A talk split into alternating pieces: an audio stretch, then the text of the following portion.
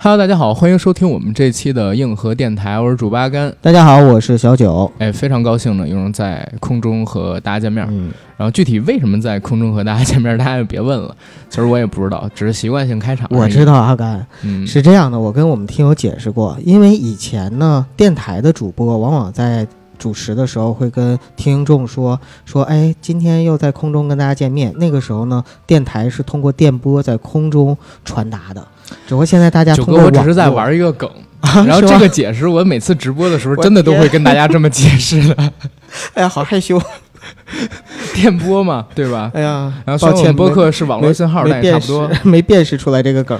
然后我们今天要聊一个很有意思的综艺啊，嗯，对吧？最近也缺点选题，电影也没得聊，然后好剧呢本来要出六个嘛，对吧？嗯？但是昨天你看到新闻了吗？哎，昨天我没看哎，嗯，呃昨天爱奇艺出了吗？我吓我一跳，我以为你要问我什么呢？它啊不是爱奇艺出没出的事儿，昨天出了一个新闻，说这个迷雾剧场要延期啊微博热搜挂的是停播，然后我就问了有关的工作人员，然后人家跟我说就是没有停播，但是呢涉及到要修改。然后我最近不是在看那个《沉默的真相》原著《长夜难明》嘛，嗯然后《长夜难明》里边不是涉及到这个反腐的问题嘛，都到中纪委了，所以就是这个剧有可能要涉及到一些删减的问题。明白了，那还是哎呀，这锅还得甩给某某某种制度。所以这个迷雾剧场有可能要延后一到两周才会推出新剧，嗯，那又导致我们缺少好的选题，没办法把目光哎追到了《极限挑战》上面来。嗯，今天给大家聊的就是这个大型励志成长真人秀，极条，呃，极挑 别极条。极限男人帮嗯。聊聊这六个老兄弟，然后今天我们的节目呢，仅仅会集中在前四季，对吧？然后后边的第五季、第六季，第一，我认为它不是极挑，是东挑；第二呢，我也不认为他们能叫做极限男人帮；第三呢，哪怕我们这些节目聊，也都是以反面儿教材的形式向各位普及第五季跟第六季到底有拍了多操蛋，嗯对吧？我们心里边的极限挑战只有前四季，最起码我自己平时不开心啊，平时无聊的时候会翻来覆去看的只有前四季，嗯对吧？然后我也只认孙红雷、黄渤、黄磊、王迅，然后罗志祥、张艺兴他们六个人是极限男人帮是，啊，包括。我，你知道吗？前两天我在重看啊《极限挑战》的时候，为了做节目，咱不上周定的这个选题吗？对对对，我把第四季的最后一期，哎，给重看了一下，我发现严敏导演还有男人帮里边几个成员，其实他们自己可能是有计划的要把第四季做成最后一季了。嗯，最起码严敏肯定是知道的，因为我在优酷上看会员解密版的时候，会有一段幕后的工作人员进行解说嘛。那在结局那一段的时候，就是严敏亲自去解说，说：“哎呀，做到最后一期，我们想把这个所谓的离别做得更特殊一些，就是没有选择，没有复活，大家哪怕不在同一个场地里边，我们就是要最后做一个。”呃，时空交错的 ending，让大家知道生命跟生活是不能够倒流，不能够有这个回溯的，啊，嗯一切东西都是随机而发生的，所以真实的生活就是这样。最后一季，最后一期就是这样。他当时说这个的时候，我当年看没感觉到，可是我回看，我发现哦，原来严敏导演可能说在第四季拍摄中途或者后途的时候就已经决定第五季他不参与了，嗯所以才会把第四季的这个结局做成真的像一个 ending 一样的这样一个结局，他就没有打算再回归做第五季了。对我之前在网上有看过一种分析的说法，说因为严敏做了这四季综艺之后呢，把《极限挑战》从东方卫视的作品变成了严敏的作品，嗯就是越来越严敏化。嗯所以在后面的话呢，东方卫视确实是想去严敏化。呃，你看到是这种分析啊？呃我看到的一种分析是哪看到的？呃，我是在微博上看到的，啊、但是我找物料的东西找的实在太庞杂了，嗯。有的时候是在知乎上，有的时候在物呃你你是《极限挑战第一季到第四季全每期追着看的吗？我不是追着看的，啊。我都是跟着看的，跟着看，就是跟着九嫂看的，所以就九嫂看的时候，我会跟着看，啊时看时落。对，不会像你那样就一期一期去追下来，因为我我是每期追着看，嗯。我经历过几条几个大事件。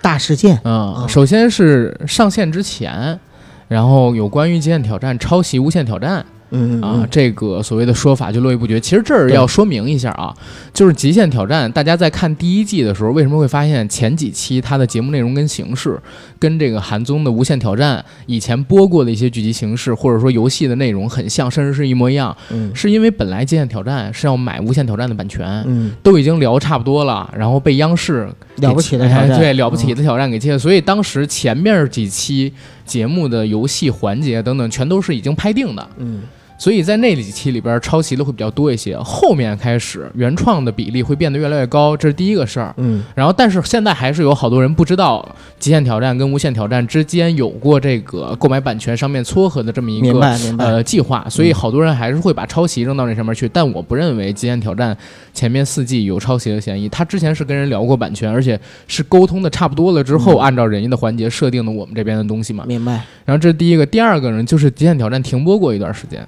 哎，什么时候停播的？呃，就是在第一季，大概播到第几期？第八期还是第九期？就是第一季没播完就停播了？不是，它停播了一段儿时间，就几周。我知道，就是然后又开始回播。没播完的时候就中间停播了一段儿，对，然后怎么你你一说出就那么吓人呢？我靠，是因为我语气的问题吗？好，可能是语气的问题。啊，因为你想停播有两种，一种呢就是说在这一季中间停播，嗯。第二个呢就是季跟季之间原计划，比如说应该出第二季，然后中间推迟停播了，它也有过，可能。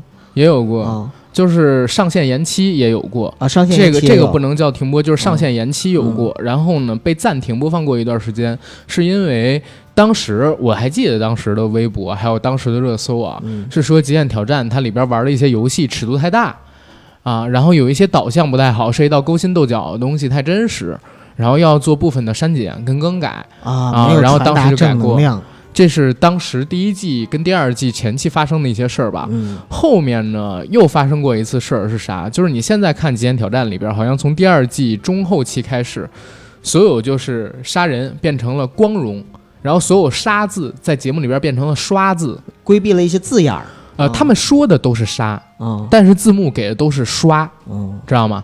这也是当时有到的一些问题。后面呢，好像第三季有一期叫做《暗花》，那期《暗花》播完了之后，其实引起的反响也是很大，因为那里边涉及到呃沙溢老师去复仇，嗯然后各个击破男人帮内部，以打入内奸的形式让他们各自猜忌嘛那一期。嗯然后当时也是引起了一些所谓的风波，然后在这个导向上边好像也是说不太好，所以第四季的时候，《极限挑战》呢就引入了所谓的外援团，应该叫外援团吧，还是一个其他的团称呼啊？智囊团，智囊团呢就是来自于各个高校跟各个行业的那些顶尖的人才，对吧？然后让这些人才呢把这个节目的立项跟主题拔高一层，往正能量那边去引。严敏导演在看到这样的情况之后，就是不太满意，所以第五季开始，他认为，或者说第四季结束的时候，他发现《极限挑战》这个综艺已经不能按照自己既想的那个方向去运行下去了，嗯所以第五季离开了这个《极限挑战》。哎，这个也是一个原因，呃，这是最大的原因，可能可能啊，可能可能，因为《极限挑战》这个综艺非常的赚钱，嗯然后改成呃雷佳音、贾乃亮、迪丽热巴、岳云鹏他们来参与之后，实际上《极限挑战》的口碑是暴跌的。对，我相信，哪怕是严敏化也好，或者说其他化也好，可能说东方卫视都不愿意舍掉这个所谓的聚宝盆，因为《极限挑战》确实它就是一个严敏化作品。嗯，你脱离严敏，你根本就做不出来《极限挑战》原汁原味的东西。不再认第五季和第六季了。对啊，所以你说东方卫视为什么要抛掉这个东西？嗯严敏导演他最大的能力是在于哪儿？因为严敏导演他和这六个人的关系都非常好，嗯甚至有人会把《极限男人帮》叫做“极限六加一”嘛。对，那《极限六加一》指的就是孙红雷他们之外，还有一个严敏导演。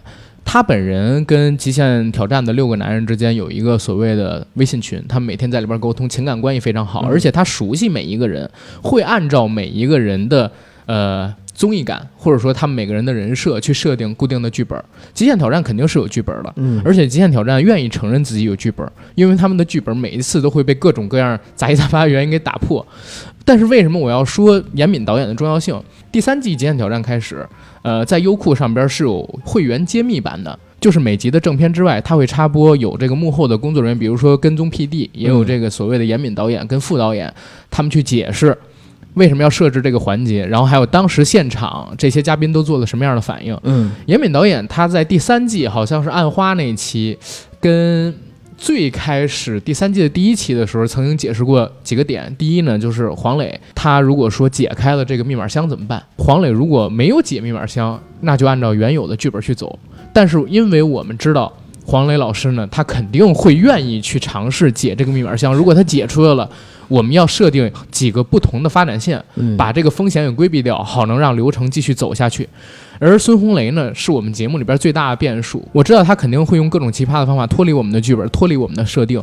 但是呢，我一定要提前想好，他如果脱离了目前我们这个关键的环节节点之后，我要用什么样的方法给他抓回来。嗯，比如说有一期，说极限男人帮几个人被困在一辆大巴上边，结果这几个人呢说，哎，要不然我们就不录了，我们直接开车去杭州吧，离得也不太远，我们去杭州度假，去西湖上边吃饭好了。我有个朋友在那儿有馆子，就在这个时候。会员揭秘版，严敏导演就出来了。严敏导演说，当时我就给他们算了，第一呢，这个车没有足够的油，我就怕他们开得太远，然后他们身上也没有钱，是没有办法加油的。第二，如果说他们真的去杭州了，那我们就跟着他们去杭州，把这个东西给拍出来嘛。对对对，对吧？然后等到了这个第呃三季的暗花那一期的时候，他说，《极限挑战》这个综艺，我不仅仅是在自己设计。我也会让参与的每个人设计，比如说《暗花》这一期，《暗花》本身是我很喜欢的一个电影，它发生在一夜之间的故事嘛，所以这个综艺是从晚上一直拍到第二天早上。那沙溢老师呢，作为这一期的主咖，也是内奸，也是最大的反派，他呢和我们一起完整的设计了这一期综艺的所有的剧本，包括说所有的埋伏点跟关键结尾。沙溢老师他做的内容，其实就是我想做的综艺的内容，在我们极限挑战里边，我希望所有人都处在一个真人秀的环节里边。不单是参与这个节目的 MC 在真人秀环节里边，嗯，嘉宾也要参与在真人秀环节里边，连我们这些导演也要参与真人秀的环节里边，因为所有的东西都是随机的。然后我呢，虽然提前已经设好了走向，但是走向随时有可能被打破，所以我们本身也在一个极限挑战的节奏里。这是严敏导演为什么他做的前面的四季极限挑战，或者说前面三季极限挑战，在智囊团加入之前会变得特别有意思的地方。嗯，因为所有的一切，你知道，可能说跑男有剧本，跑男有非常严苛的设定，你不能跳出这个来，甚至很多人都是装的。我只是说可能啊，但是极限挑战有剧本吗？它有，可是极限挑战的剧本，哪怕哎你跳出它去，它也会接着拍，所以很多东西都是未知的、随机的。那所以离开了严敏导演之后，才会出现第五季黄磊想要解密码，然后解出了一个箱子，拿出小箱子之后尝试接着解的时候，导演走过来跟他说：“黄老师，别解了，再解就玩不下去了，我们就拍不了了。”对，因为第五季的导演跟第六季的导演是同一个嘛，但是他是没有像严敏导演这样，就是做好了密码箱如果被解开，后面的流程要怎么去拍摄，后面的这个支线要怎么去发展，如何把节目的嘉宾再引回正当轨迹上边的这样一个构画的。所以严敏导演他在《极限挑战》里边是不可或缺的这样一个人，离了他就是不叫《极限挑战》。没错，他是其实这个节目的创始者和灵魂嘛，灵魂绝对的灵魂，绝对的灵魂。就刚才阿甘说的非常到位啊，大家在这个框架里边去玩，再加上这 MC 六位也确实有有有一个非常重要的成长性，就从第一季第一集。一直到第四季的最后一集，你会发现艺兴从一个小绵羊变成了一个 成熟了太老太老的狐狸了，我靠！嗯，因为他们也确实是从可能一开始只是认识不熟，嗯啊，顶多就是黄磊、黄渤和那个王迅他们可能熟点，对吧？然后到后面的时候，就是六个人真的能够亲如兄弟，他们之间的感情默契度，还有就是他们之间就为人处事的成长，都是有有所进步的，而这个进步的过程。中一直是严敏跟着，包括严敏自己在那七个人的感情的成长，是，所以这个过程中，他在设计游戏的时候，就可以完全充分的有针对性的去设计各种各样适合他们的游戏。是的，说的没错。比如说，你看第一季第一期，当时很明显，除了呃黄磊可能会和孙红雷、黄渤比较熟，嗯，但是他跟别人是不熟的啊。对，黄渤呢是跟黄磊熟，跟王迅熟，别人也不熟。孙红雷是跟黄渤、跟黄磊熟，跟别人也都不熟。对，大家都处在这样一个不熟的状态里边，或者说小圈。子熟，然后整个六个人不是完全熟这样一个状态里边，他们不仅仅是玩游戏也好，或者说所谓的结盟也好，相对而言是比较克制的。甚至到了第三期，为了让这几个兄弟，然后能打破隔阂，然后也让王迅能够融入到这个群体里边来，因为确实迅哥他在自己的这个咖位上边要稍逊一些嘛，他是当时黄渤签合同的时候带过来的，确实对，因为黄渤是这个极限挑战。这个公司里边其实请到的最大的咖，对。咱可以这么说嘛，就是按年龄上面来讲，他肯定不是最大的，对，但是他是最大的 咖，嗯。号召力上面来看，对，很多人都把这花城是黄渤的综艺首秀、真人秀首秀嘛，嗯。然后后边才是孙红雷真人秀首秀什么的，他的咖位是最大的。他自己呢带着黄迅来到的《极限挑战》，只是为了帮王迅做一做名气。那其实，在第一季第三集的时候，如果大家有印象，就是当时有一个场景是他们六个人，每个人都在一辆车里，然后呢，导演遥控他们说这辆车里有炸弹，你们现在呢每次出去一个人到前面的电话亭接电话。第一个出去的接了一个电话说：“现在你可以走了，你到另外一辆车，那辆车上没有炸弹，然后你选一个人出来接这个电话，然后跟你一起到那辆车上走向安全的地方。结果选了五个，只剩下一个人，只剩下王迅。嗯前面五个人呢，全都到另外一辆车上，然后导演又告诉他们说，你们五个人上当了，这辆车上有炸弹，王迅那辆车上没炸弹，然后又给王迅打了一个电话，说他们抛弃了你，但你现在有一个任务，你愿不愿意救他们？你要去开卡丁车，在雨夜里边开卡丁车，好像是三十五秒还是四十二秒跑一圈儿，嗯跑完这一圈儿，然后才可以把他们给救出来。那王迅说：“我肯定愿意救啊。”其实后来我看过，就是幕后分析，第一呢，是因为王迅并没有。成功的融入他们这个集体里边儿，一星抢金条那期里边，因为跟这个红雷大哥发生了矛盾嘛，嗯后来呢矛盾解开了，红雷大哥也一直照顾一星，反而他俩感情变得对更好了，所以他俩的感情开始真正的好起来。嗯但是王迅始终没有融入到他们那个群体里边去，你可以看到他稍微有一点点沮丧跟自卑。嗯然后在第三期的时候，给了王迅镜头，其实这是导演组的设计，让王迅去救他们，然后也要给王迅镜头。这是一个呢，帮助王迅增长人气；第二一个是让王迅能够让观众认知到他在融入这个集体，让王迅自己可以融入到这个集体里边去。这是当时设定好的一个剧情，所以你特别明显能够看到，哇、这个严敏为代表的整个游戏的设置。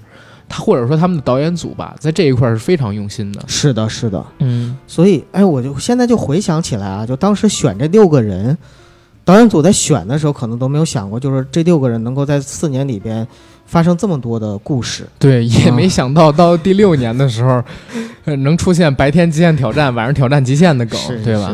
这个太吓人了。嗯哎，我一直觉得就是极限挑战作为一个户外的这种大型真人秀，尤其是竞技类的，嗯，它游戏的设置真的是国内所有的综艺里边最有意思的、最好玩的。最好看的。嗯，嗯，哎，你最喜欢的系列有哪个呀？最喜欢的系列，你先说有哪些系列？我没分析过，就是呃，因为因为它是这个这个样子啊，嗯。就是极限挑战有几个固定的系列，嗯，比如说金条系列，嗯。比如说暗字系列，嗯。啊，然后比如说这个就是，呃，叫醒城市的人那种，就是去参与各个行业的那种系列。哦。啊，它是有系列的，比如说暗战、暗花儿，比如说抢金条第二季那个继承者们什么这个那这么说的话，我其实更喜欢的还是就是那个叫醒城市的人，啊，就那种就是他们参与到不同的那个职行业里边去和行业里面那种嗯体验。喜欢啊那种，对对对，嗯，为为啥？呃，这可能就是个人喜好吧。因为首先他们几个人在我看来，我没有把他们当成综艺咖，嗯，就是我认为就是张艺兴就是歌手，然后其他几个人就是演员。张艺兴的定位是唱。演嗯综艺感俱佳又努力，嗯，这你千万别说他是个歌手，否则这个我我说我一艺兴的小粉丝会不乐意哦。我一开始啊刚看的时候就把他当成歌手啊，一叉 O 回来的歌手。但是呢，就是在看这个戏的时候，不是在看这个极限挑战的时候，我真的就把这些人当成演员。所以就是他们做的所有的东西，我认为都是在嗯镜头前的表现。嗯在这个时候，其实他们跟普通人或者说跟普通的职业者的互动，在我看来是我更喜欢看到的一些地方，嗯就是他们真正去体验。因为你像第一季，我忘了是哪集，反正很早的几集吧，就是他们去体验什么送快递啊、开出租车啊什么的时候，那个时候就像黄渤摔箱子那一刻。那个我认为是非常非常好的一，嗯。就是非常惊艳的一个综艺神来之笔，嗯。因为他绝对是演员在当时的环境下的一个临场表现。这个男生跟女生还真是不一样，就嗯。就这六个哥们儿其实都是能放得开的，也能嗯。玩得开的，对玩得起的。最开始还有点包袱，后来呃最开始有点，尤其是张艺兴，但是到后面的时候，真的就就融进来了，融进来，融进来之后，你会发现他们很真实。我其实特羡慕一星，啊，你可以看，就是他有六个，他有五个，五个，或者说算是严敏的话是六个，非常好的哥哥带他。嗯，他在第四季结尾的时候，他说过去这四年变化特别大，他加入了极限挑战这个群体。红雷大哥呢带他第一次演戏，拍了《好先生》，嗯。然后教他怎么演戏，让他知道什么是电视剧。然后黄磊老师呢，给了他好多做人、人生上边道理，道理带他认识了很多朋友跟嗯资源。博哥带他拍了一一出好出戏，戏，而且嗯给了他那么戏份重的角色，还教他怎么演。对，而且现在一出好戏，其实也是一星的代表作算啊算啊、啊，他所有的制作过的异能内内容里边啊，除了《极限挑战》之外，口碑最好的就是《极限挑战》。呃一出好戏，对啊、对对，就是一出好戏，不好意思说错了。嗯那你又想跟他同样，呃，同属于 E x O 的，但是那个归国的几个人是属于脱团嘛？嗯嗯嗯，那几个人相比于一星而言，就缺少这样的好哥哥去带着他们。这几个人对他来说都是贵人呐，啊，真的是贵人。没错，所以就是张艺兴，说实话，他的，哎，我这说可能又会得罪艺兴粉儿啊，嗯，就是我认为他的他的颜是属于没有太多特色的那种颜，可能是我直男的审美啊。我总觉得他的颜是虽然特别端正，嗯，但是就是像杨洋那样，就是没有什么特色杨洋是吗？啊。对，杨洋那种就是没有特色。杨洋以后是要像沈腾那样，是是是，咋了？我沈腾沈腾一百多亿票房啊！那必须的。但杨洋不走谐星路线就不行。我最早就是知道艺兴他们的时候，是那一年他们以行星犯的身份，嗯然后上了《快乐大本营》，当时他们还都留着五颜六色的头发，然后在《快乐大本营》上面玩了一个游戏。呃，是要用这个手机上边一测评软件测评他们的颜值，嗯，一是呃零是最低分儿，然后十？是最差。啊、吴亦凡好像是八点多分儿，但是那个是个玩的东西。但是鹿晗是一分还是零分，相当于是最高的啊，啊。但是我当时真是看了一下那视频，鹿晗那会儿非常的精致，确实非常精致确实致。确实。啊、现在因为可能到三十了，会有一些胡子之类的，加滤镜才有那么精致。但是当时真的是太漂亮了。但是你看鹿晗、吴亦凡，他们都属于在人群中你一眼就能辨认出来的。一一星也行，一星呃，也行。但是就可能一就是在人群中，像一些像我这样的直男瞎子，可能就辨认不出来。他真正的成长，外在的就是他的人脉资源。因为说实话，这几个五个老哥除，了王迅呃，迅哥也挺好，也挺好。啊，除了王迅以外，其他的这四位在就是这个圈子里边，可以说还是绝对有很强大的资源的，而且也愿意帮他。哎，其实好多人都忽略掉王迅，但是我自己我还真是因为这个节目，我以前搜过王迅，我发现其实王迅挺厉害的。嗯他火的时候应该是在九十年代末期到两千年代初期，嗯而且他是一个相声演员，而且真的是相声演员。哦，是吗？对，哦而且学的还挺好。我他当他是当时巴蜀十大笑星，啊啊啊，他是蜀地的孝星啊。对啊他学过谐剧，然后当过兵，在文工团，然后还说相声，说相声说的特别好。嗯他其实当时卖票也有挺好的号召力，所以两千年代初期的时候，当时他在那个《疯狂的石头》里边远比黄渤的戏份要重嘛。嗯然后他在《极限挑战》里边，这个时候在播出的时候，它其实已经过气了很久很久很久了。是的，是的，是的这个其实是我特别喜欢看到，或者说特别想玩玩玩味的一个地方。嗯因为你想，王迅和黄渤他们俩在刚认识的时候，可能黄渤的名气还没王迅大，或者说两个人差不多，是。算是就是都没有完全成为出圈儿的那种人。但其实，其，实你不觉得就是整个《极限挑战》嗯塑就了三个人的第二春吗？呃，除了王迅，还有谁啊？除了王迅，还有黄磊跟罗志祥。为什么我会这么讲？我跟大家说啊，首先黄磊老师在两千年代初跟九十年代末的时候是特别特别的火，嗯，当时只有他他自己在《向往的生活》里边说嘛，当时没有别人，只有他，嗯就是又是鲜肉，然后又能导能演，然后又文艺。出海，我想我是海平静的大海，是吧？对，多少岁月轻描淡写，对对，长头发，文艺青年，当时真的帅对，演过徐志摩，嗯天一生水，嗯橘子红了，然后，一一堆好看的剧，对吧？但是其实到两千零八年之后，一直到一二一三年的那段时间里边，其实黄磊老师的人气跟两千年相比是下滑了特别多。但是他其实综艺参加的太多了，他就是从《爸爸去哪儿》第二季，啊再加上《极限挑战》，又把他重新推回到一线顶流的位置。因为前边那几年时间里边，我是作为一个北京人，我经常看他的剧，他跟赵宝刚关系好嘛，拍过《男人帮》啊，啊、然后拍过一些《婚姻保卫战》之类的戏。是但是那个时候他人气跟我小的时候比，真的差了好多对对对，啊！在我母亲他们那个年纪里边的人是有号召力的，但是在稍微年轻一些的十几二十岁的人，号召力是差好多。真的就是因为《爸爸去哪儿二》，当时他跟黄多多他闺女去参加，然后还有《极限挑战》，又把他重新推回到了一线。没错，然后罗志祥，如果大家就是有关注过二零一零年代初微博上边对于他的评价的话，你会知道那个时候黑小猪的人啊太多了。那么有预见性吗？当时就是不是当时给小猪那个口号，哎呦，就特别伤人。你知道叫他什么吗？叫什么叫操妈狂魔。啊？因为他跟妈妈的那种关系啊，不不不，我不能这么说，他跟妈他跟妈妈关系好，跟妈妈关系好。就因为他跟妈妈关系太好了，对对对，然后经常会带着妈妈上综艺、上演唱会，然后还嗯经常跟他妈妈接吻什么的那种是。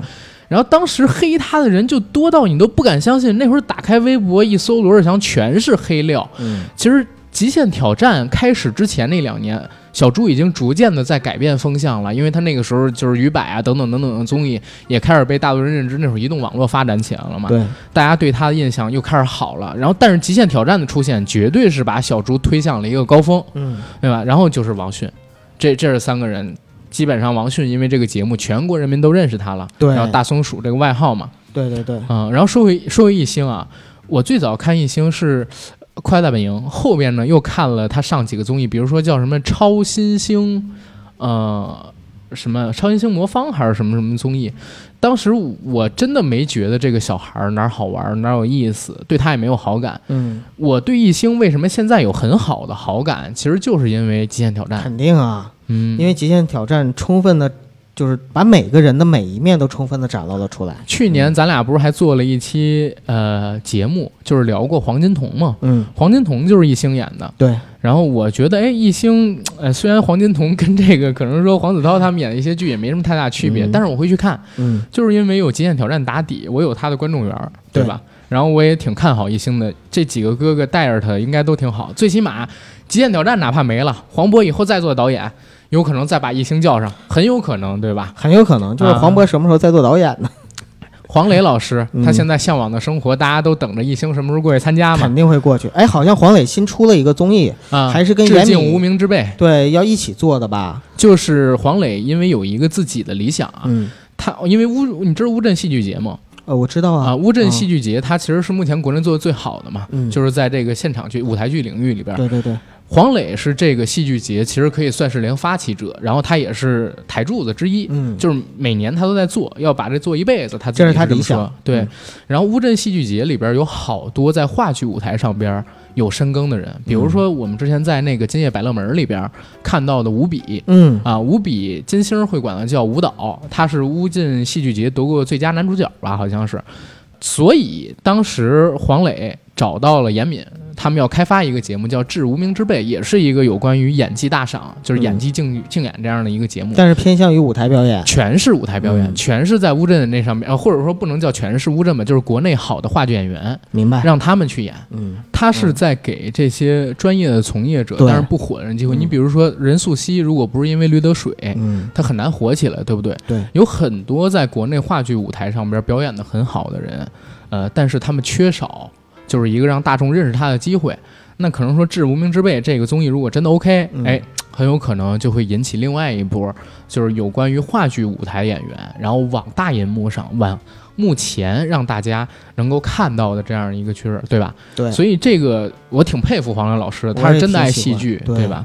而且黄磊老师他老婆孙俪也改编了安魂曲之类的东西，呃，他们一家人好像对这种戏剧表演啊都特别的喜欢，那肯定志同道合嘛，夫妻。对，嗯，人这情感真是神仙恋爱，对吧？是，真真的好。然后严敏导演，我观察到他好像还有一个综艺，好像是跟黄磊、黄渤他们几个人一起要做的，如好像是叫《寒战》还是什么，我忘记了。天啊，他要做两个新综艺啊！嗯，我我是之前看到网上有曝光说有一个筹划中的，我忘记那个综艺叫什么了。那有，但是那个综艺的形式很像《极限挑战》哦。嗯，而且有可能就是这种节目的话，男人帮聚在一起会更有可能。我在想，这是不是就是《极限挑战》的变种？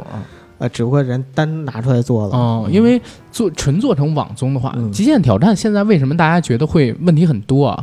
因为《极限挑战》它最大的问题在于，它其实还是一个电视台综艺。对，只是放到网上有一个能让大家看到的渠道而已。但是大家在电视上看的也更多。对，但是如果做成一个纯网综，它的播出限制要少太多了。嗯，对吧？其实我真是觉得。芒果啊，在有些地方是敢为国内电视剧呃电视台之先。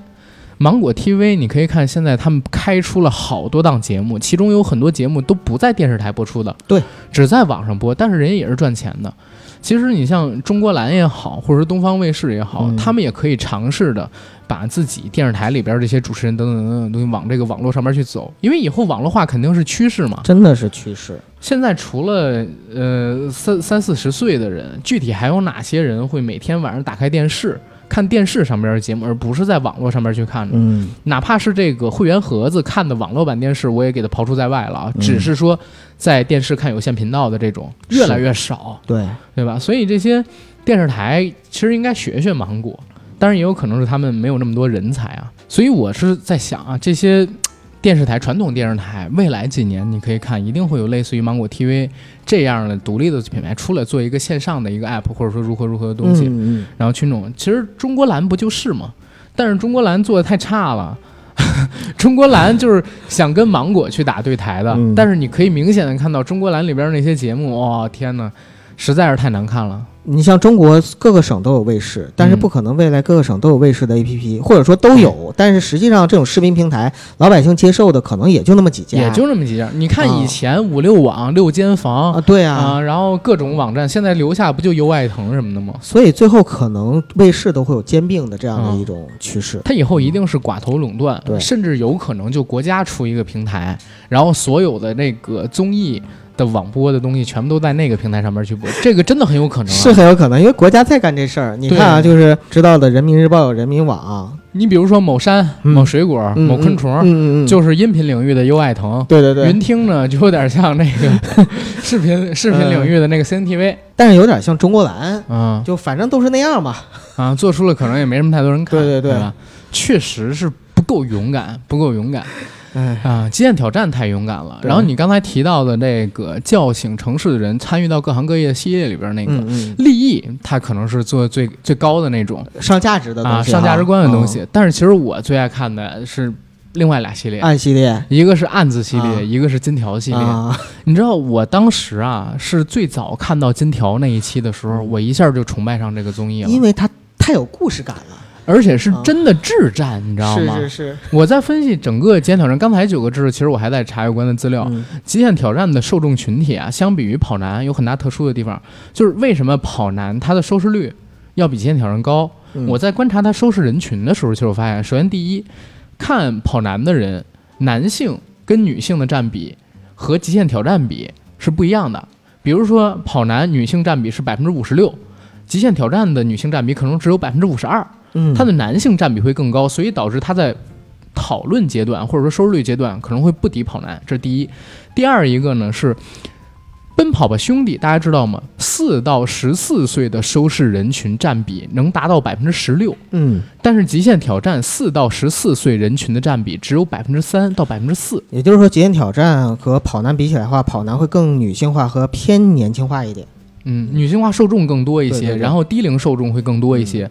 极限挑战的话，就是年龄阶段高一些的受众会比较多，然后男性群体会比较多。确实，因为极限挑战它主打男人帮这个概念嘛，可能看的男性群体比这个呃跑男要多一些，是很正常的。但也因为看的是男性群体多，这也导致就是讨论量没有那么多。好像在网上去发有关于这种节目讨论的，男生很少去做，对吧？啊，对。然后这种就是比如说特别激烈的，或者是特别情绪化的输出会少很多，反而是理性的讨论可能偏多一些。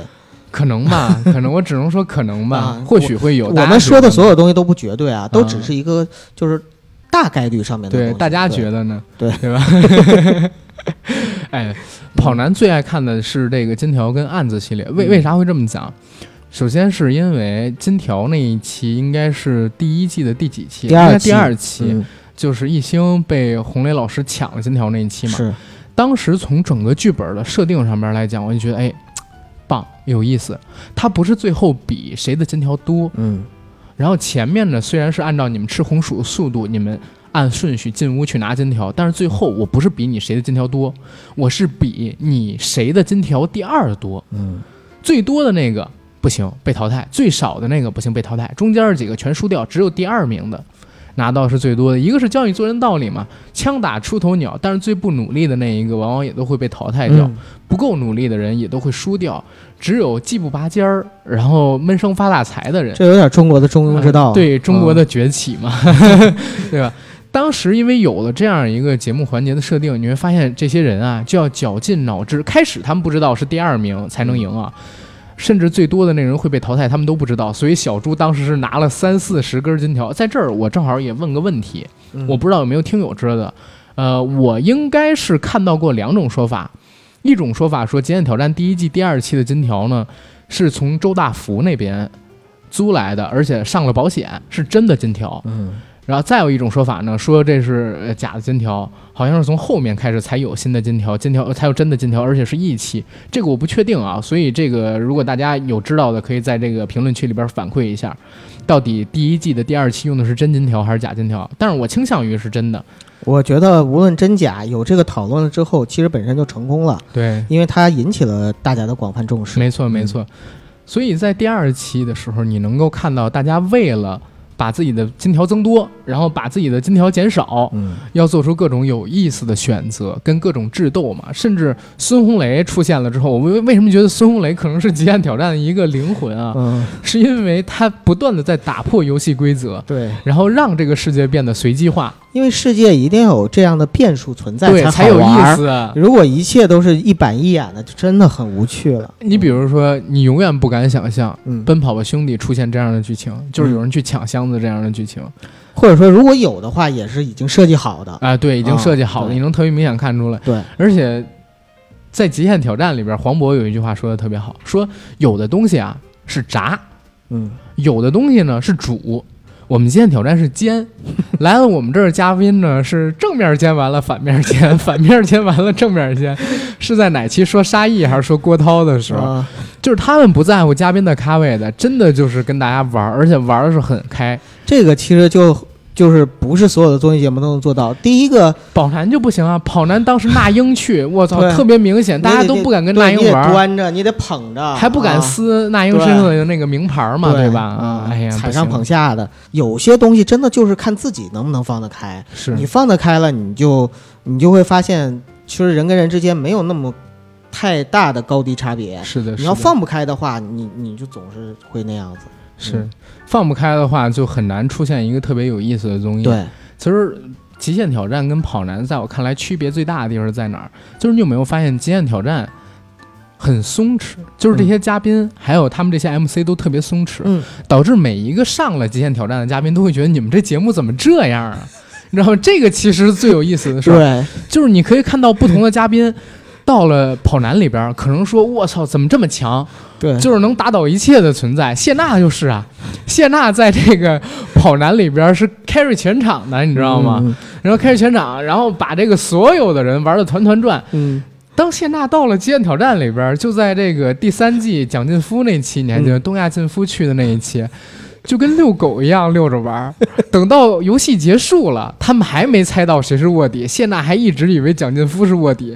王大陆也特逗，王大陆说：“我知道谁是卧底，知道谁是卧底。”然后黄渤说：“你确定你知道是谁吗？”王大陆瞟了一眼蒋劲夫。给的意思说蒋劲夫是卧底，然后那个黄渤他们就笑啊，然后王迅说：“大陆你怎么这么傻呀？孙红雷是卧底啊，红雷哥是卧底，他一直跟我在一块儿，他怎么做卧底？大陆你真的是傻，你都被人卖了，你都不知道。”然后谢娜当时也懵了，你知道吗？嗯谢娜还说：“你知道吗？就是蒋劲夫每一次回来，我们还都相信他不是卧底。”然后黄渤接：“那就是说你到现在还不知道谁是谁是吗？”更逗的是，那一期不是拿弹弓去打人吗？哎对对对。打人就淘汰。对，然后他们几个人是先把一星黄渤特别牛逼，嗯。黄渤就是打扮成一个普通的摄像师傅，在摇臂底下，嗯，就是最亮的地方，戴一帽子，低着头射中机器，所以灯下黑对，对，一星没看到他，他离一星特别近，就走到一星后身了，打了一星一下，然后一摸头，嗯。把一星子弹给抢了。抢了之后，然后他还有那个呃罗志祥，还有黄磊几个人把蒋劲夫给围了。围了以后，你知道干啥吗？嗯黄磊说：“劲夫，这样啊，福仔，你把那个子弹交出来。”福仔把子弹给交了，交的，因为他可能玩过跑男，没玩过极限挑战，嗯他以为交了子弹他们会放他，或者怎么样。呃，他说：“那行，那你就先跟着我们混，然后我们有意思的时候我们再放你。嗯然后就把蒋劲夫给抓到他们这出租车上边去，在出租车上给这个谢娜呀，还有哎谢娜还有谁？呃，其就是给王王迅，当时嗯谢娜跟王迅在一起，给他们俩打电话啊，然后你会发现蒋劲夫回答特别不流畅。所以谢娜他们就一直以为蒋劲夫是卧底，或者说跟谁谁谁在一起嘛。但是你没有想到啊，嗯原来他们是故意把蒋劲夫给留到这个出租车里，故意让蒋劲夫用这种不流畅的对话，去让这个谢娜他们产生遐想。后来他们还故意找了个由头，把蒋劲夫给放了。嗯，他蒋劲夫以为是自己跑的，其实是黄磊说蒋劲夫也没有子弹。是这不周瑜的计策吗？对呀、让的哎，咱们蒋劲夫也没有子弹，而且呢，嗯一星死了，蒋劲夫回去，谢娜跟王迅他们肯定不认同，而且我们要告诉蒋劲夫一个似有似无的观点，就是王迅是内鬼，让他们狗咬狗，你知道吗？然后当时黄渤他们就说：“我靠，你不是老狐狸啊，你真的是哎呦，说你老狐狸都是糟践狐狸，你知道吗？”哎，不后来都是高看了狐狸，都是高看了狐狸，这是当时这是把他放走第一次，嗯后来他们又抓到两次蒋劲夫，你知道吗？每一次都把蒋劲夫放走，然后把蒋劲夫的手机给没收了，导致蒋劲夫没法跟其他人联系，就一直在大街上游荡。那期把我给笑死了，在大街上游荡了半天之后，好不容易碰到谢娜他们，结果谢娜他们还不相信他，一看 那个蒋劲夫就跑，哎呀，太好玩了那这就是我跟你说，就是小聪明跟老奸巨猾的区别别啊！就我跟你说，这几个人真的老奸巨猾，就是呃黄渤、黄磊他们几个人真的是这样。然后再说回来啊，就就你刚才说的这些，让我就是一边一边听，我就觉得特别有画面感。嗯，所以你可你真的有机会的时候，你可以多跟大家讲讲，就是这个一些极限挑战的情节什么，包括在你的直播里边的时候，就说一些这个，因为你说的，我觉得比比看看看那个节目还好玩，你知道吗？吗？那节目绝比绝对比这个好玩。嗯，就是你还哎看过他们第四季第十期吗？第十期是哪期啊？就是他们在酒店里，前边半场都在酒店里，后边才是到街上去卖早点什么的，去刷车什么的。啊，前面半场在酒店，里是干嘛呢？说我们第九集不是已经拍完了吗？嗯下周呢，因为就是遇到点事儿，然后怎么怎么样，咱们就今天晚上把第十期临时给录了，是吧？一天把两天的事儿给干完了，这样的话你还能休息一周。哎，对，你们还能休息一周。嗯然后给他们安排那什么事儿，咱们呢先在这个酒店里边先吃东西，吃东西的时候玩个游戏，玩什么呢？把这个饭一挪开，下边是一水缸，水缸里边是温水，说哎，你们每个人呢留下了一个这个自己睡前要干的事儿，嗯然后你们聊天儿去猜对方到底能不能猜得到。哎，如果猜到了呢，就拿这个水瓢往自己脑袋上边浇一头，然后就开始猜。大家猜猜猜猜猜，小猪因为综艺感特别强嘛，主持那么多年于百，嗯啊，他就猜到了打游戏，哎，结果打游戏，黄磊就开始教自己脑袋，烧烤，哎，王迅就开始教自己脑袋，然后聊到了喝酒，一星就开始教自己脑袋，特别有意思。我现在说着可能没意思啊，但是当时那个氛围特有意思。最后小猪把五个人都猜出来了。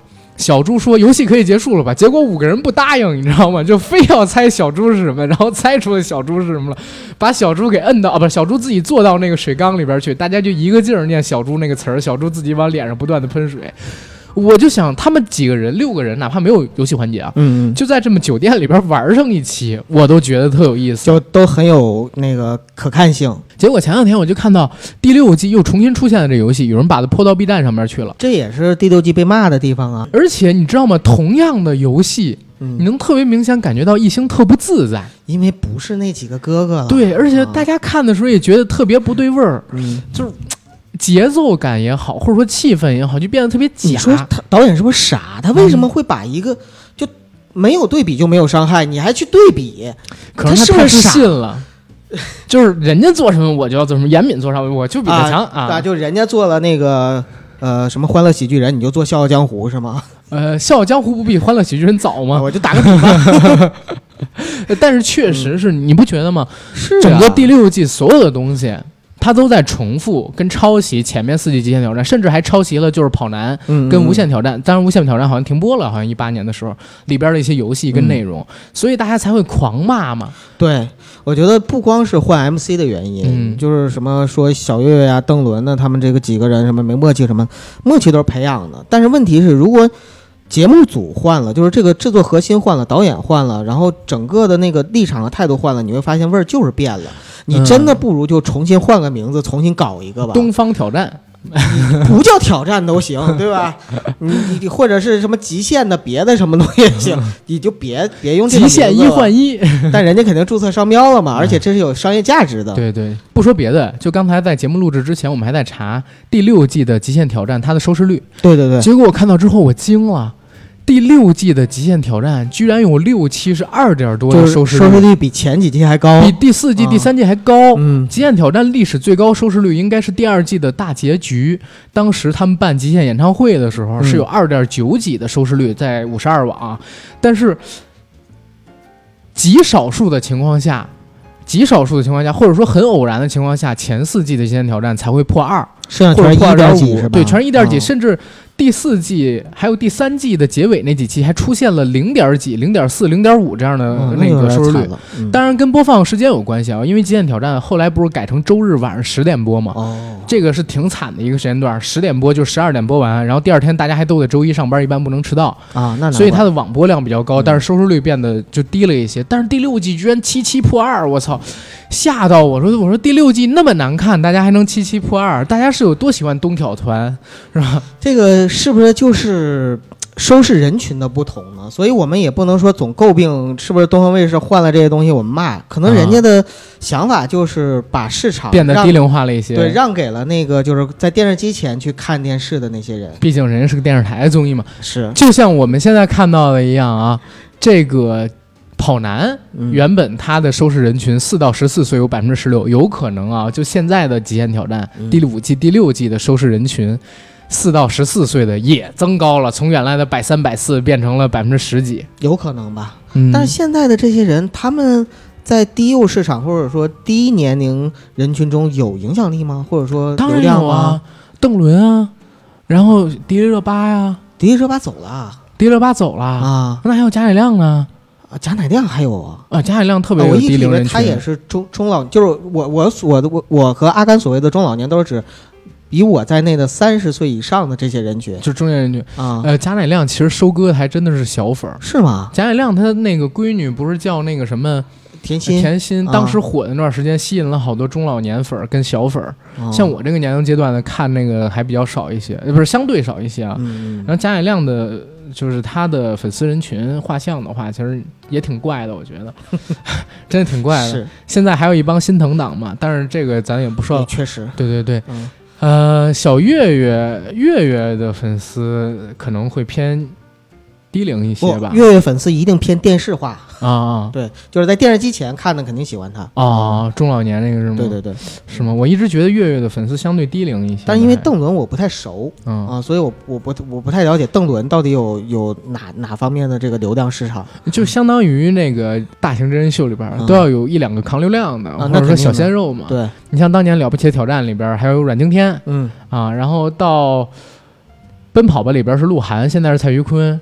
然后当年呢，《极限挑战》是一星，现在可能给邓伦，但是邓伦担不起来，他不像嗯一星那样玩得开，是对吧？一星要是没那几个哥哥带，他也玩不开。没错，他其实真的我我刚才一直在说他是贵人嘛，就真的是遇到的是好人、贵人，对，这些人带着他，他才能这样。要是靠他自己的话，他不能的。所以你看到第六季，一星也不参与了，嗯，对吧？大家都不参与，王迅都不参与，王迅也退出，因为王迅就更明显了。王迅完全，在我看来啊，就是王迅完全是因为黄渤带着，然后这几个人给他流量，嗯，然后极限成就了他。对，然后如果说那几个人走了，没人愿意那么去带着他了，他很难说以一个老大哥的身份在第六季，然后去照顾其他的弟弟，然后再去充当这些东西。第一，他担不起来；第二，他也没有像黄渤、孙红雷、黄磊那样的咖位，是，所以就很难做。很难做。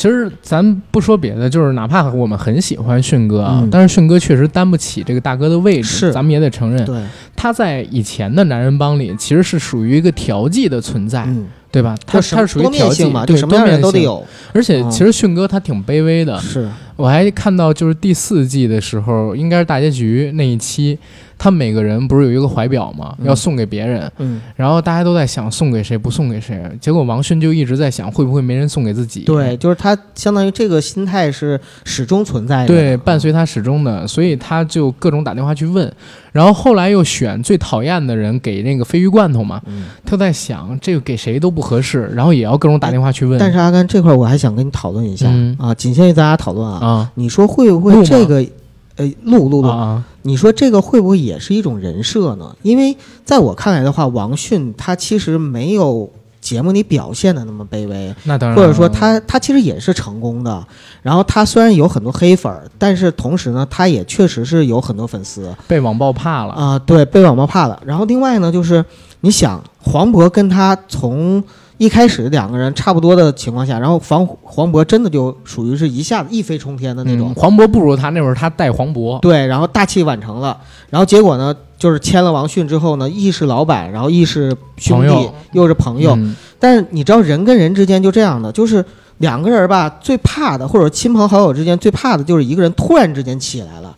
那个时候，其他的人会主动的疏远他。我记得在《向往的生活》里吧，好像是何炅跟黄黄磊聊天的时候，好像有说过，哎，你们怎么面对？就是说，当你红了之后，你身边的朋友什么慢慢不跟你来往了，嗯，然后那个他们就聊说这个不是很正常的事情吗？因为他们主动的就慢慢他们认为你不在一个圈子里。，对，但是你知道王迅是能够还能够很平和，或者说一直跟黄渤保持很好的关系，嗯即使两个人可能在我们外界看来已经不太对等的情况下，他仍然会保持很好的关系。嗯其实我觉得王王迅情商挺高的，嗯，所以我就在想，是不是在节目里边，尤其到了三四季的时候，还在说他有多卑微什么的，也是可能是他自己或者说节目组嗯有、有这种预定的人设，因为在第三季还是第四季的时候，当时有一期你还记得吗？他们是请了一个呃心理咨询师过来，啊，我记得，啊当时是给每个人测压力值，嗯结果测到王迅的压力值特别大，嗯然后王迅在那个心理师面前，其实相对而言有点崩溃的意思，是要流泪的意思，你知道吗？就提到王迅的压力是这六个人里边最大的，而且要大很多。就是他有心理负担，他心理负担来自于哪儿？其实我自己只是这么理解啊。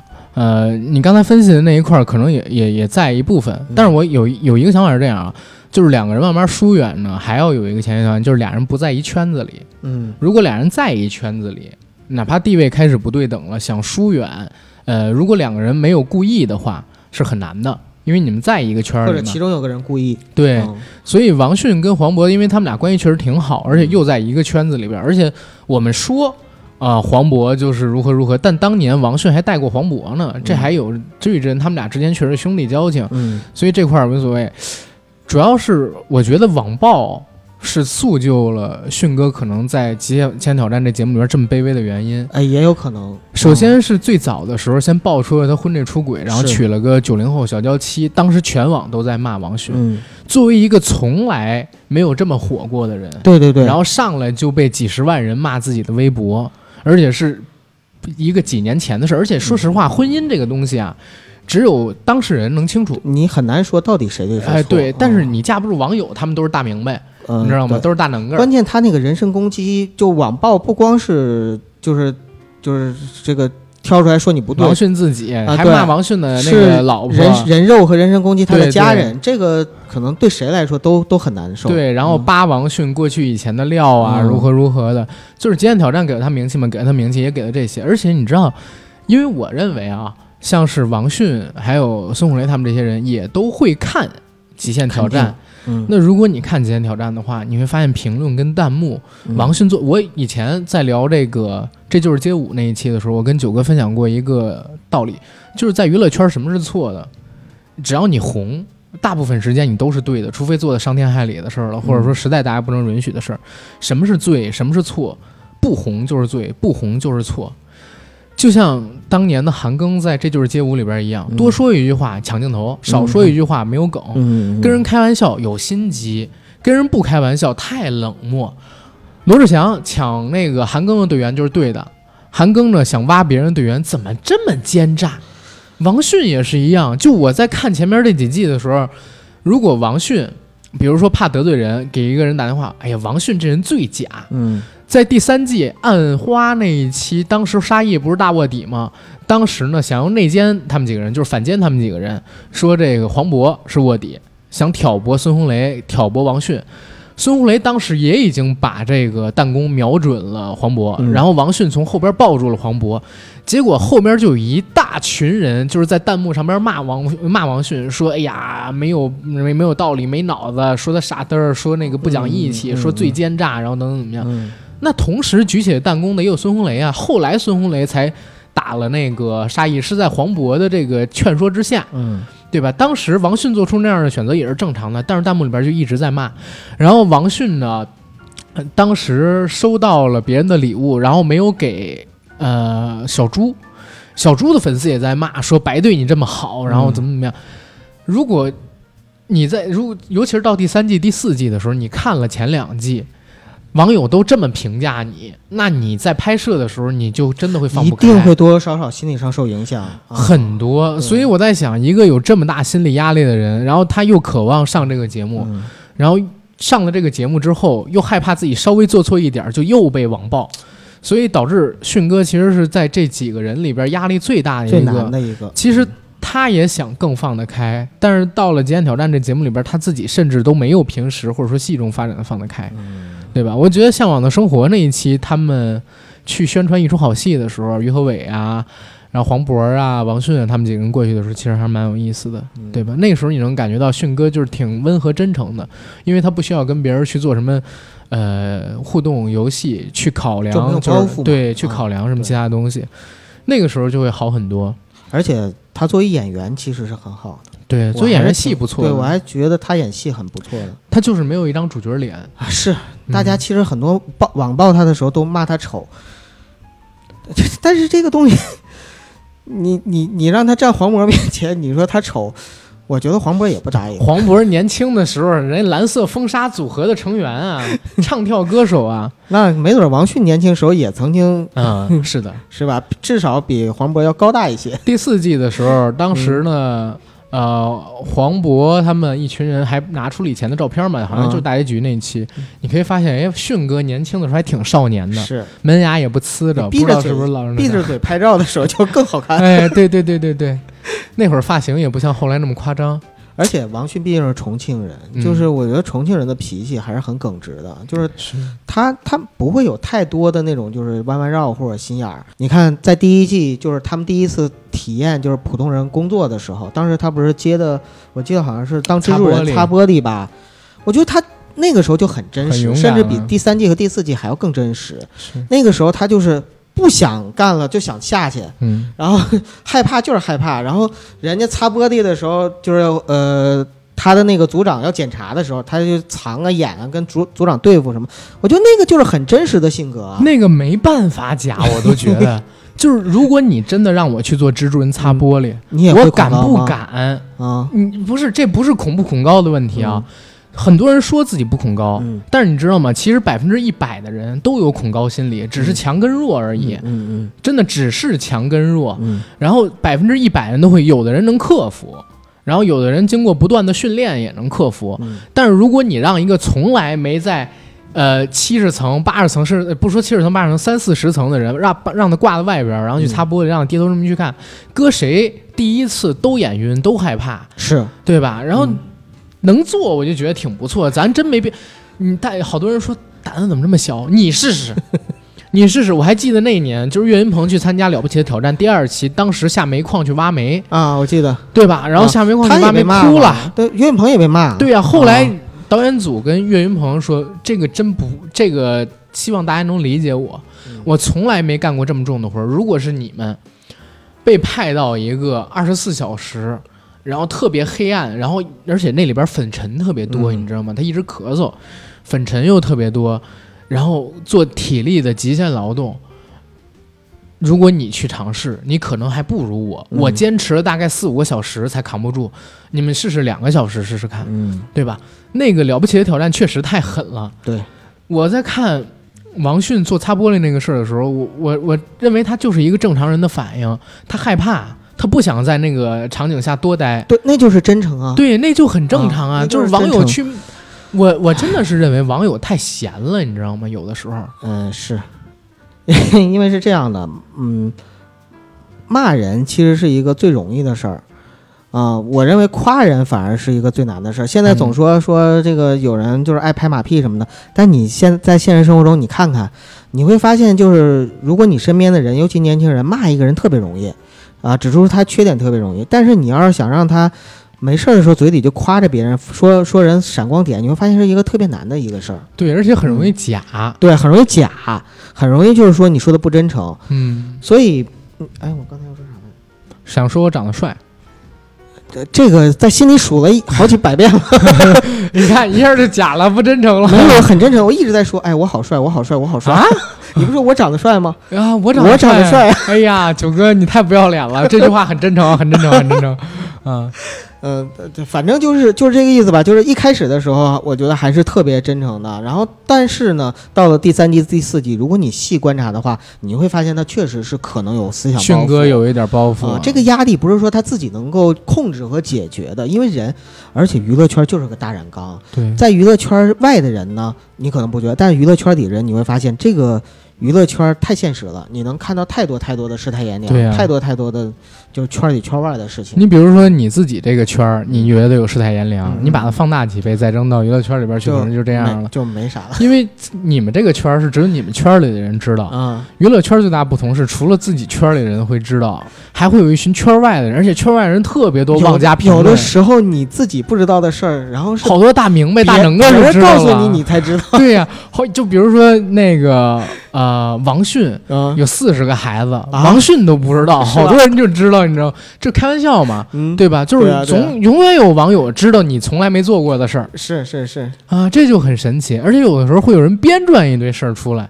嗯、对，也不知道，哎哎，但是这样人太多了啊，嗯，这样人太多了，对吧？嗯。好多人就编撰我们，嗯。对吧？我们才多小多小的一个小电台，都有人编撰我们可能说没做过的事儿，然后更何况人家嗯。最起码王迅，他肯定要比我们红上千倍吧，是的，不止吧，嗯。对吧？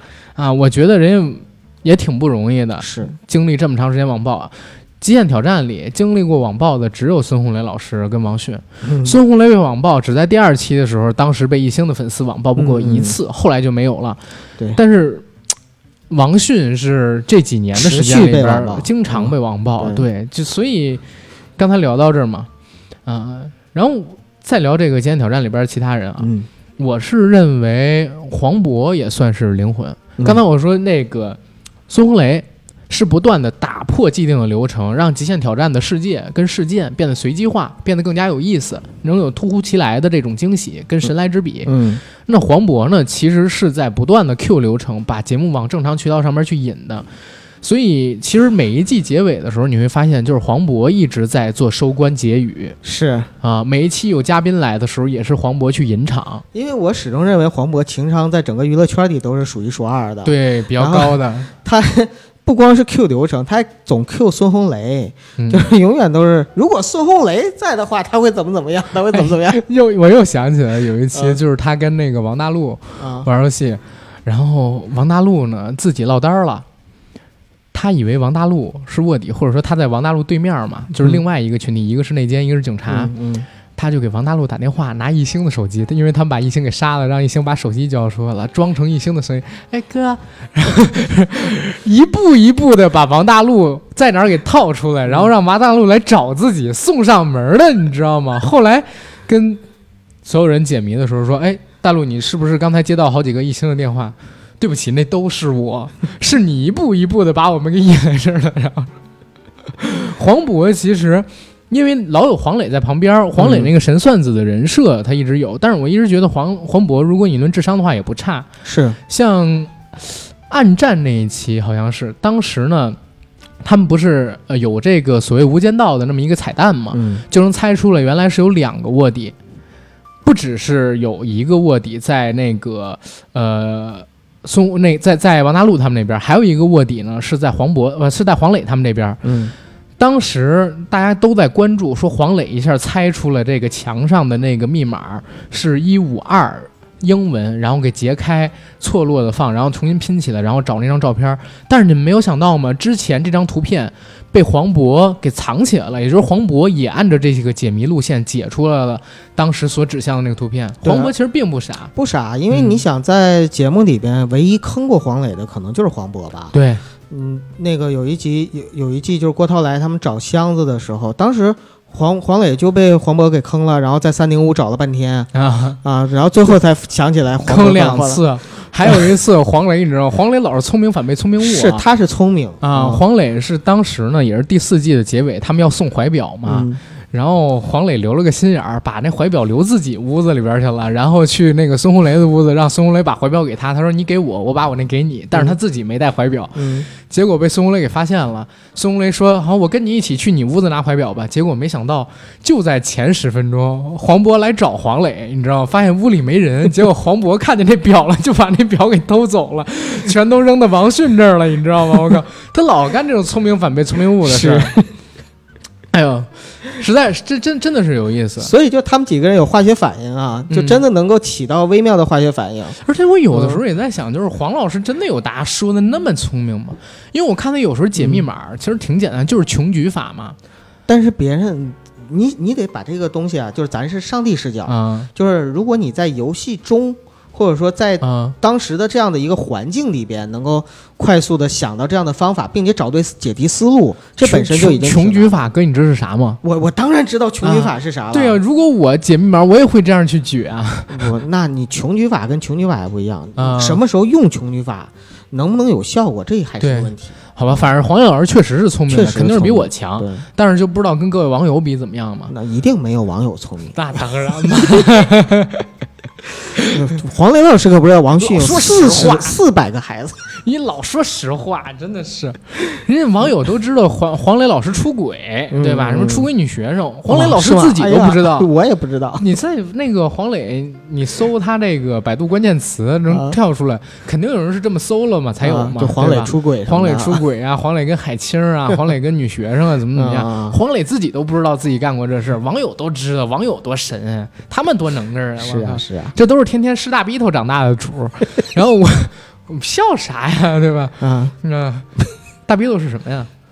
大逼斗吗，不是啊，我我知道大逼斗是啥，是啥呀？我不知道啊。我我就我就无意之中说出这么一词儿，我也不知道为什么就觉得挺合适的。不是不是你说这儿那个翻斗摩托吗？啊？是吗？啊能吃是翻斗摩托长大的？就那个日本鬼子，或者现在北京经常能看着那种三轮的，对 对对，胯子猪哥，我操！啊魔幻手机 啊！我那我那我就明白为什么啊网友都那么吃饱了撑的了 咱玩游戏知道，《和平精英》里边经常坐不稳那玩意儿。啊！老翻车，对，所以他妈预言没有几个东西是准的。嗯，然后说回这个极限挑战，嗯。最后一个可能要提的就是小猪。嗯，呃，小猪现在因为这个事儿，好多人凉凉了对，凉凉了。呃，也有可能杀回来，最起码他一鱼摆还在播嘛，因为这个事儿不是不能翻身的事儿，对对。我认为。而且现在有好多人又在想小猪，啊，对没有对比，没有伤害，没有对比，没有伤害。嗯而且我一直是认为是这样啊，就是咱们不论小猪的这个人品跟作为，嗯，对，他的异能感跟综艺感真太强了。没错没错我，有一期你知道吗？就是第三季吧，当时有一期是姚晨啊，呃嗯，江一燕五个女星啊，对对，五个女星啊那一期，王珞舞丹美，对，还有林志玲他们来了。当时他们玩狼人杀，嗯。你知道小猪从来没玩过狼人杀，后来他才把狼人杀这个引这个游戏引到台湾的鱼摆里边去玩。嗯。啊。他是第一次玩狼人杀，但是只玩了一局，他就整个 carry 的流程，然后查出了每一个狼人的身份是谁。嗯，然后他是第一次玩这个游戏，而且那个思路特别对，就是因为常年的在综艺圈这么打滚，然后玩各种各样的游戏，其实这六个人里边，综艺感和综艺经验最丰富的就是他。就是他。包括就是我记得在最后就是他们人生道路就走那大桥的时候，在哈尔滨，嗯，然后当时小猪说他什么时候出道，然后那个时候就是他比孙红雷还早呢。对呀、就孙红雷和黄磊他们说啊，你那个时候就出道了，那时候我们还在哪个哪个地方哪个哪个地方。嗯黄磊出道比他早，黄磊说我那个时候就是成名了，就是那个演戏成名了。是但是小猪呢，那个时候比他红还，就是在在啊台湾，在台湾肯定呃在台湾，就是他出道早啊，真的出道早，嗯而且他是从我爱四大天王从。出道其实就是一直在综艺圈混。对他出道就是啊我爱四大天王，后来才是罗密欧。他当时是跟欧弟他们几个就人模仿台湾四大天王台湾很多人都是从综艺出来的，那不像他那个我爱四大天王就是在综艺里边的一个小团体，是我知道，就是模仿四大天王嘛。我知道，我嗯就是说啊，就是黄磊他们，即使当时是成名，他们也只是在电影圈电电视圈里边，就是还是做演员这个身份。是所以说，从综艺这个异能性上来说，小猪是所有人的前辈。嗯，做综艺这块儿绝对小猪是所有人全背，所以小猪异能感特别强。嗯而且就像我刚才说到，有好几个游戏，比如说他们在玩这个往头上浇水这个游戏，嗯小猪他要比别人更懂得如何带动全场的气氛，嗯因为他一直在 cue 其他几个人，让他们不断的往自己脑袋上面泼水，所以整个气氛才能不冷下来。到后来，别人发现了他的关键词，他需要被泼水之后，小猪干了一什么事？为了怕大家报复他，直接自己坐进了那个水桶里。就是这样的人，他在做综艺节目的时候，跟我们现在看到，比如说雷佳音啊、小岳什么的，完全不同，完全不同，完全不同，嗯会变得有意思。而且你看啊，小岳以前参加老版的极限挑战的时候，嗯，是被欺负的最惨的那一个，对吧？媳妇儿被人给抢了，他演周瑜，是结果呢，他配的那两个女生被黄渤跟孙红雷全场牵着走，而且人家还给黄渤他们喂饭，对吧？后来呢，他们每人背后不是有一个气球吗？嗯，他自己靠在一栏杆上边，想让他们别别拿那个气球，结果没想到孙红雷从后边偷偷的把气球解开了，说你都没气球了，你还跟我们这儿防啥呢？然后把那个 把小月给逼的呀，都已经不行了。嗯，那个时候他是被欺负，等到了第五季、第六季，当换大换血之后，成员大换血之后，你会发现，我操，小月在开始全场。那是不能够的，因为他的人设或者说他的能力，他不可能成为像郭德纲那种人。不是，你要明白这代表什么？这代表这些嘉宾一旦没了，一下这个节目的档次就很咔就下了。就其他人还不如小岳岳呢。哎，对，其他人还不如小岳岳。就说那个嗯谢娜来这儿这期，嗯连最后谁是谁都没搞明白，游戏结束了。然后郭京飞和那个雷佳音永远就那几个梗，永远都是大头。很多明星在参加完极限挑战之后给的评价都是，这个挑战是最好玩的一个综艺、对，啊！这个综艺带给了我们很多有意思的点。去其他综艺我就是通告敢通告，哎但是来这儿玩真的是玩，所以以后大家就少联系吧，对吧？都给出这样一个评价，因为就是已经做透了，然后对朋友没法做了。以后大家就少联系吧，对吧？基基本上是这样一个状态。你像是蒋劲夫，嗯当时不就是后来他们还有一复仇者联盟，就是好像是暗花那一期吧，把郭涛啊，之前被玩的特狠的那个沙溢，啊。然后王嘉尔是因为王嘉尔是顶人来的，嗯，本来是要请那个呃蒋劲夫，然后没来是吗？呃蒋劲夫没来，就真的是因为蒋劲夫当时不是蒋劲夫当时是有事儿，本来已经答应临时是好像病了还是怎么样，啊没过来。然后嘉尔是临时被抓过来的，然后还有宋小宝之前也被欺负的特狠，半关关云短嘛对，关云短，对。然后再后来还有一个王大陆，嗯，对吧？就是那期也把王大陆，因为王大陆傻黑甜嘛，对吧？然后把你弄过来，那几个人组成复仇者联盟，就是他们在不断的聊。沙溢说：“你知道哥有一个热搜叫‘心疼沙溢’，嗯就是这么来。金钟罩铁布衫儿啊，我抢了五本秘籍，全被人一个一个给弄走了。郭涛是我的金条，嗯被这个孙红雷趁我睡着了给弄走了。天真组合，而且你知道那个王迅跟黄渤在那个孙红雷抢金条的时候，就在旁边坐着，啊，然后等郭涛醒了，跟郭涛说：“你呀，太年轻了，轻还是不了解我们这个节目的规则。我跟我跟已经我跟那红磊已经说好了，在我们极限挑战没有说好的，之？前其实张艺兴已经提醒过他了，对他是不信的，他不信，啊你知道吗？说我们这儿有三傻三精，然后要小心红雷哥，不信。然后更好玩的是啥？就是在暗字系列里边是没有复活的，嗯是没有复活的，就是死了就是真死了。嗯嗯嗯，所以一星当时在那个停车场被淘汰了之后，就一直在网吧玩游戏，直到直到加尔跟那个呃罗志祥俩人也被淘汰了。然后去找一星，发现一星在那打《梦幻西游》，你知道吗？一星跟他们聊完天，说：“那咱们嘛去？”一星问加尔嗯说：“那你今儿有镜头吗？”因为他们后来就是《极限挑战》有一个规矩，大家都知道嘛，嗯输就是赢，嗯，赢就是输。嗯最后你当皇帝了，结果你发现后宫佳丽三千全是就反正不到阿最后姨跟奶奶。不到最后一秒就永远都有反转，对，然后让你去旅游，那嗯没错，那你可能是走着去，输了的可能就休息了，赢了的可能得走着去一个特别远的地方。这这是极限挑战的规矩，输就是赢，赢就是输，嗯关键是出戏要有镜头。薛之谦不就当时被淘汰好几次，结果在那里边各种哭诉，第一次来这么红的活动，呃，有那个综艺推了三个通告，嗯嗯，然后来这儿，结果最后没出过这个笼子，一直在里边，然后就出戏红起来了嘛。嗯一星当时去打游戏，然后嘉尔他们被淘汰了之后，他们问这个你有镜头吗？嘉尔说没有，今天百分之七十的时间我们都在开车，在追你们。那小荣说那我们要不然去唱 K 吧？家尔疯了，你知道吗？唱 K，你们极限挑战可以去唱 K 吗？我们不会被节目，我们极限挑战没规矩的啊。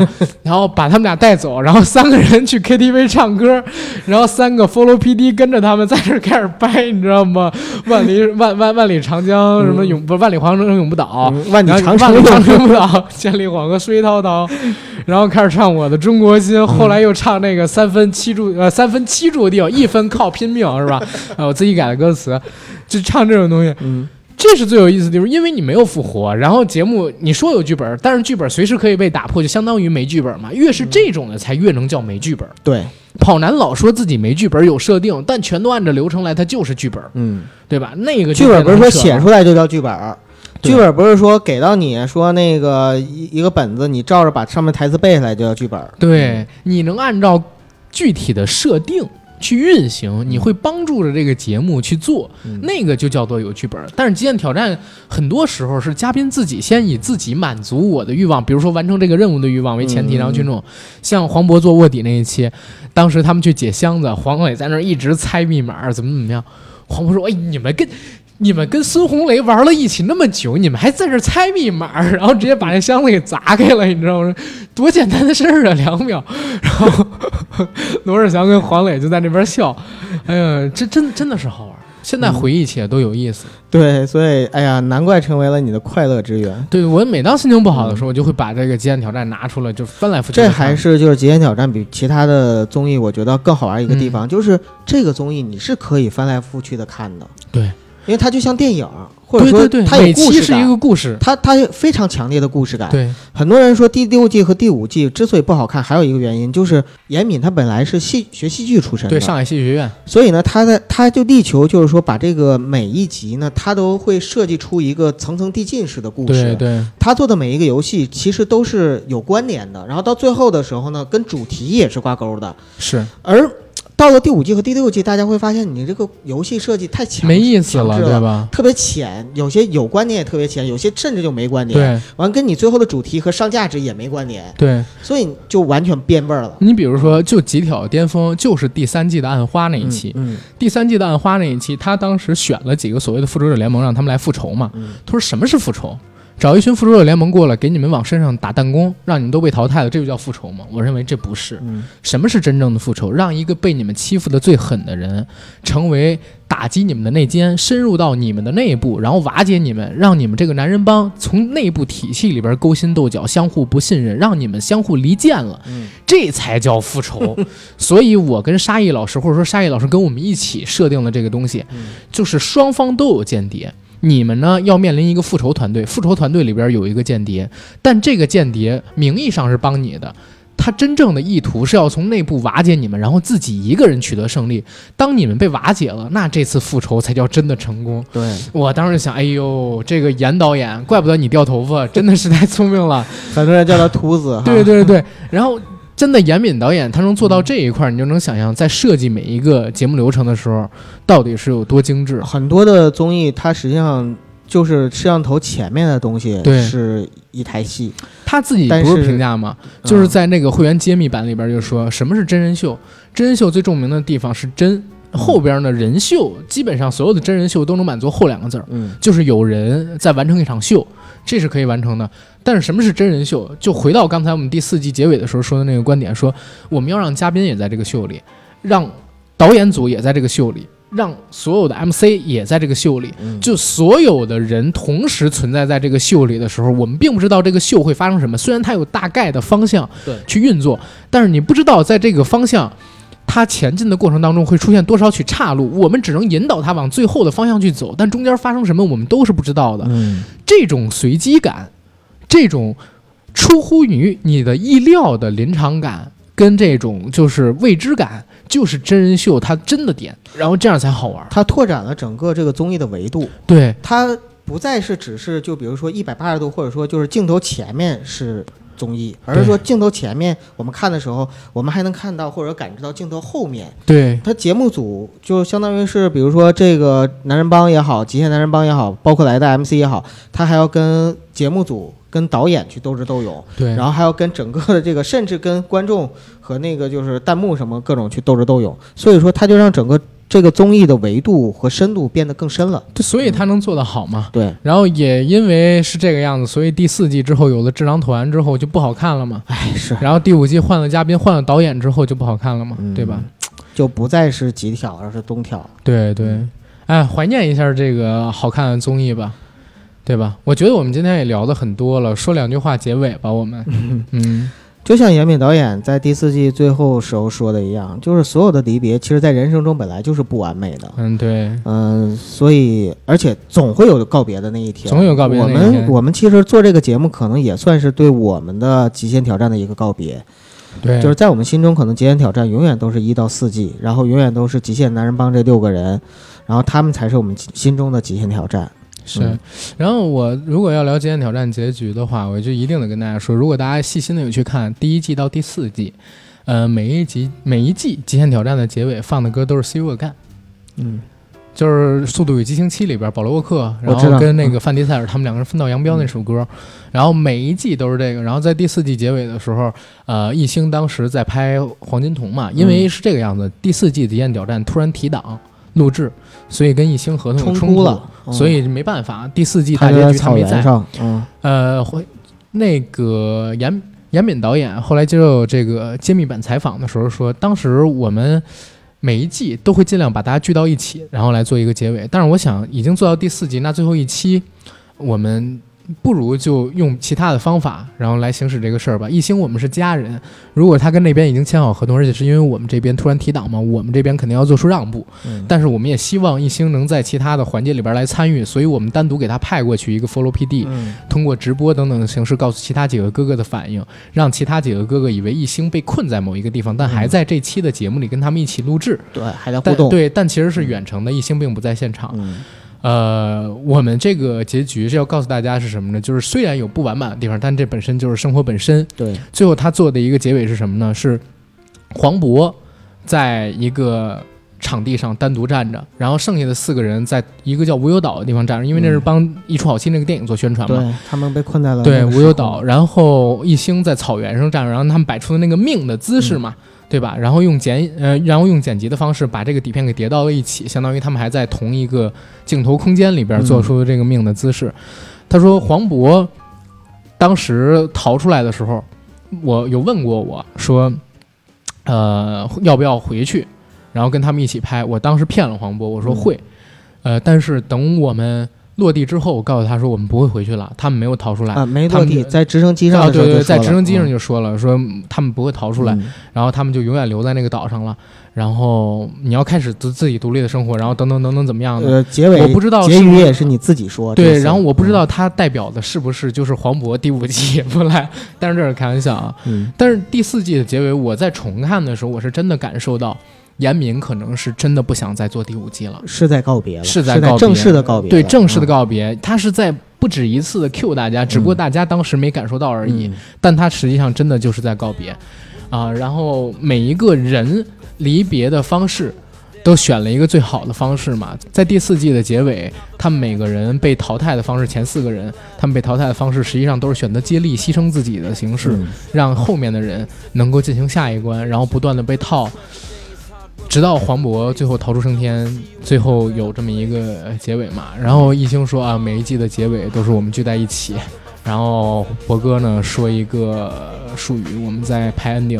现在的话没有，还挺不习惯的。然后哥哥想你们，然后音乐一响，大家就结束了。但是那个时候也没说下一季再见，然后他们就是真的告别了嘛，对吧？所以极限挑战，这就是命，这就是一切都是注定，就四季。然后我觉得我们这期节目也可以到这儿了，可以了，谢谢大家。再见。嗯，然后想关注我们微信公众号的，搜“硬核班长”，上面有付费节目，对吧？一期两块九毛九。想加我们微信群的朋友，加 J A C K I E L Y G T 的个人微信，让管理员拉您进群。这些信息我都会写在本期节目的附属栏里。然后我们这一周的付费节目呢，是刚刚更新了。民国初年灵学觉醒，鬼神出山救国事件，因为某些平台的限制原因，改成了道士出山。但其实我们聊的是民国初年，当时在国内吧，知识分子领域里边闹得非常汹涌澎湃的一件事儿，就是鬼神救国论。嗯，当时有很多有意思的事件，我们都聊了，大家感兴趣的去听，谢谢大家。And when brotherhood come first, then the line will never be crossed. Established it on our own when the line had to be drawn, and the line is what we reach. And remember me when I'm gone. How could we not talk about family when family's all that we got? Everything I went through, you were standing there by my side. And now you're gonna be with me I the light guide your way. Yeah. Hold every memory as you go, and every road you take.